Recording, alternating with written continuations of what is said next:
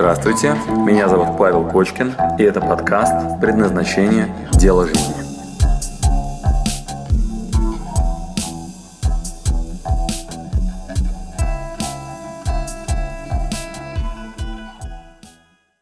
Значит, есть внутренний блок из разряда «деньги – это плохо, а работать за идею хорошо». Значит, давай я дам тебе одну историю в лоб и несколько инструкций косвенных. Значит, одну историю в лоб и несколько инструкций косвенных. Значит, история в лоб. Значит, конкретный инструментарий по работе с установкой. А, как реально конкретно действует. Это такой nlp прием. Значит, э, в NLP, Антон, есть такой инструмент. Его очень хорошо мне напомнил Тони Робинс. Тони Робинсон, по-моему, правильно его зовут. Вот, значит, что он э, предлагает? Он предлагает тебе помедитировать на тему, э, что будет, если я сохраню те самые установки, которые ты сейчас написал. Значит, что это такое? А, вот прямо сейчас, Антон, можешь себе записать такую практику домашнюю.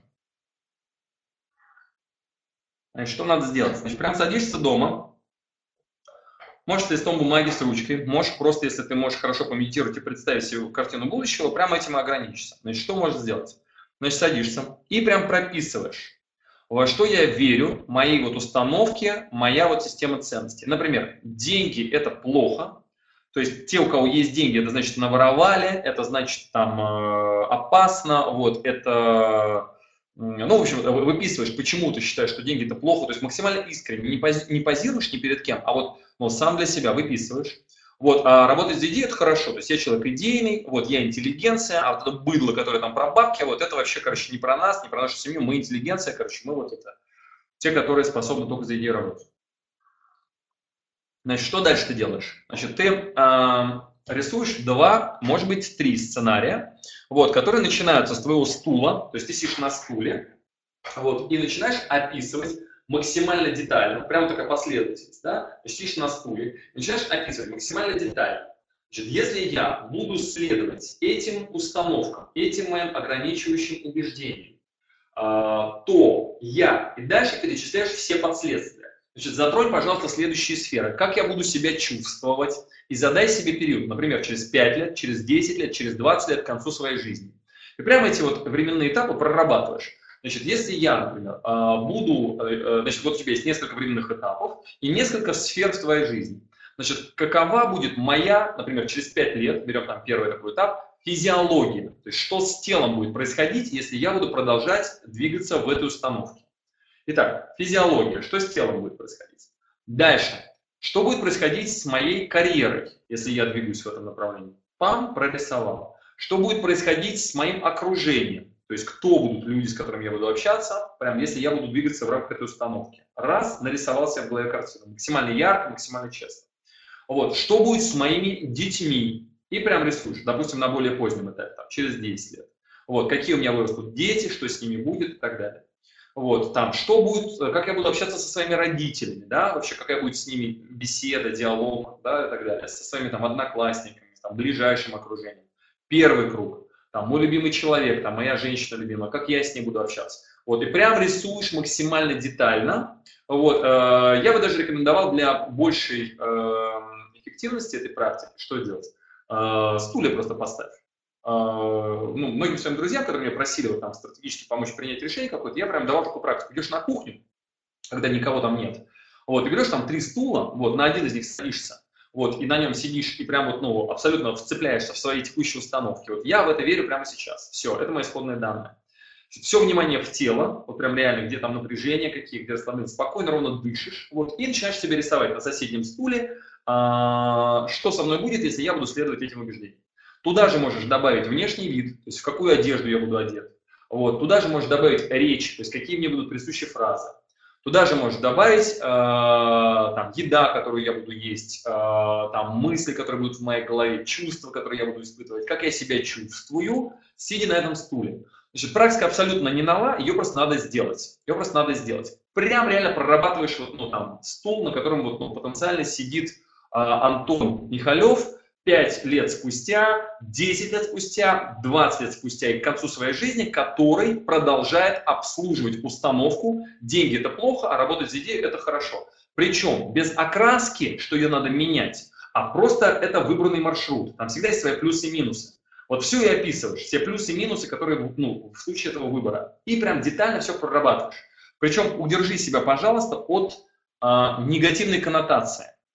То есть, возможно, это перейдет не в деньги, это плохо, да, а идея в основе того, зачем мне нужны деньги. То есть, возможно, ты, глядя на этом стуле, поймешь, что для реализации глобальной идеи, которая для меня первостепенна, мне просто нужны деньги. То есть, я еще раз подчеркиваю, там нет понятия плохо-хорошо. Там просто зафиксированная установка, которая приведет тебя к определенному пути. Итак, это будет один стул. Теперь второе. Значит, после того, как ты прорисовал детально всю эту картину, вот, берешь второй стул, который ставишь рядом с собой, или заранее его поставил рядом, вот, и на этот стул прорисовываешь такую, знаешь, вот эту вот вкусняшку, ту самую желаемую установочку, которая тебе кажется по какой-то причине лучше. Например, деньги – это хорошо, материальная реализация – это круто, вот, а работать за идею – ничего страшного. То есть сначала деньги, потом отрабатываем идею. Вот, ну или, в общем, любой другой вариант установки, который тебе вообще конфликтует в твоей голове. Берешь второй стул и детально прорабатываешь так же, как мы первый раз это описывали. Что будет с семьей, что у меня будет с э, одеждой, что у меня будет с людьми, с кем я буду общаться, что у меня будет с мыслями, которые у меня будут в голове, речь, там, положение тела, э, там, где буду жить там, и так далее. То есть все детально прям прорисовываешь. Через 5 лет, через 10, через 20, к концу жизни. Все, прорисовал. Вот. Дальше что происходит? Во-первых, как только ты сделаешь эту практику, уже, уже очень многое, ну, прям все тело начинает прям, ну, выдавать тебе кучу разных сигналов, будь к этому внимательным.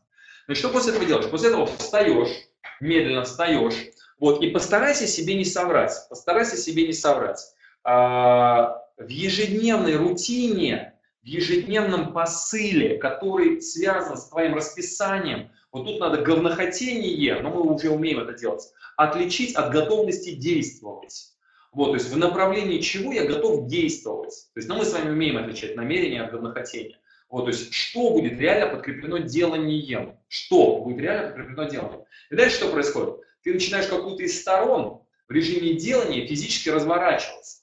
Вот, и в этот момент что должно произойти? Значит, допустим, ты разворачиваешься в сторону э, деньги сначала, идея потом. Допустим, ты развернулся туда. Ты идешь туда, и подсвечиваешь здесь минусы, с которыми тебе предстоит в будущем жить и согласиться, а оставшийся сценарий подсвечиваешь плюсы, с которыми ты э, распрощаешься, определившись в этом направлении. Вот, и идешь прям туда, так, так, так, так, минусы все ярче, вот, плюсы вот этого сценария все ярче, да, то есть, который ты упустил. Вот. И, собственно говоря, прям понимаешь, окей, я согласен на эти минусы, я согласен на потерянный плюс, и идешь в этом направлении. А, что должно на выходе произойти? Если вдруг тебе не нравится это, тут же абсолютно смело разворачиваешься и идешь в этом направлении. Вот, э, если у тебя второе направление, которое ты выбираешь, там то же самое. Есть свои плюсы, есть свои минусы. Минусы становятся ярче, ты понимаешь уровень ответственности, который надо себя взять в случае, если это будет ответственный выбор, действовать в направлении этой установки. Вот, и потеря тех плюсов, которые остались в том варианте. Начинаешь двигаться в этом направлении. Тем самым в какой-то момент твоя установка из бессознательного нытья превратится в осознанный выбор. И в финале ты должен будешь сесть на стул с тотальным принятием себя, обслуживающим конкретную установку. И это даст тебе принятие тех негативных аспектов того, что ты выбрал а, в рамках своей установки, с которой ты живешь, и э, разрешение себе и прощение себя за то, что у меня в этом случае не будет тех бонусов, которые возникли бы, если бы я выбрал другой маршрут. Вот ты садишься и наконец-таки миришься с этим внутренним блоком. И вместо блока он превращается в знакомство с собой. Скажи мне, пожалуйста, Антон, как ты понял инструкцию, что ты вообще услышал из того, что я Э, да, листочки точно, трехпозиционка. Абсолютно верно, Антон Михайлов. Трехпозиционка, например, на пикапе они используют такой термин, MNLP тоже использует такой термин. Абсолютно верно. То есть, где бы ты, ну, то есть, если ты знаешь эту технику, вот э, с установками работают именно таким способом. То есть, ты должен ее из блока превратить в знание себя и ответственный выбор.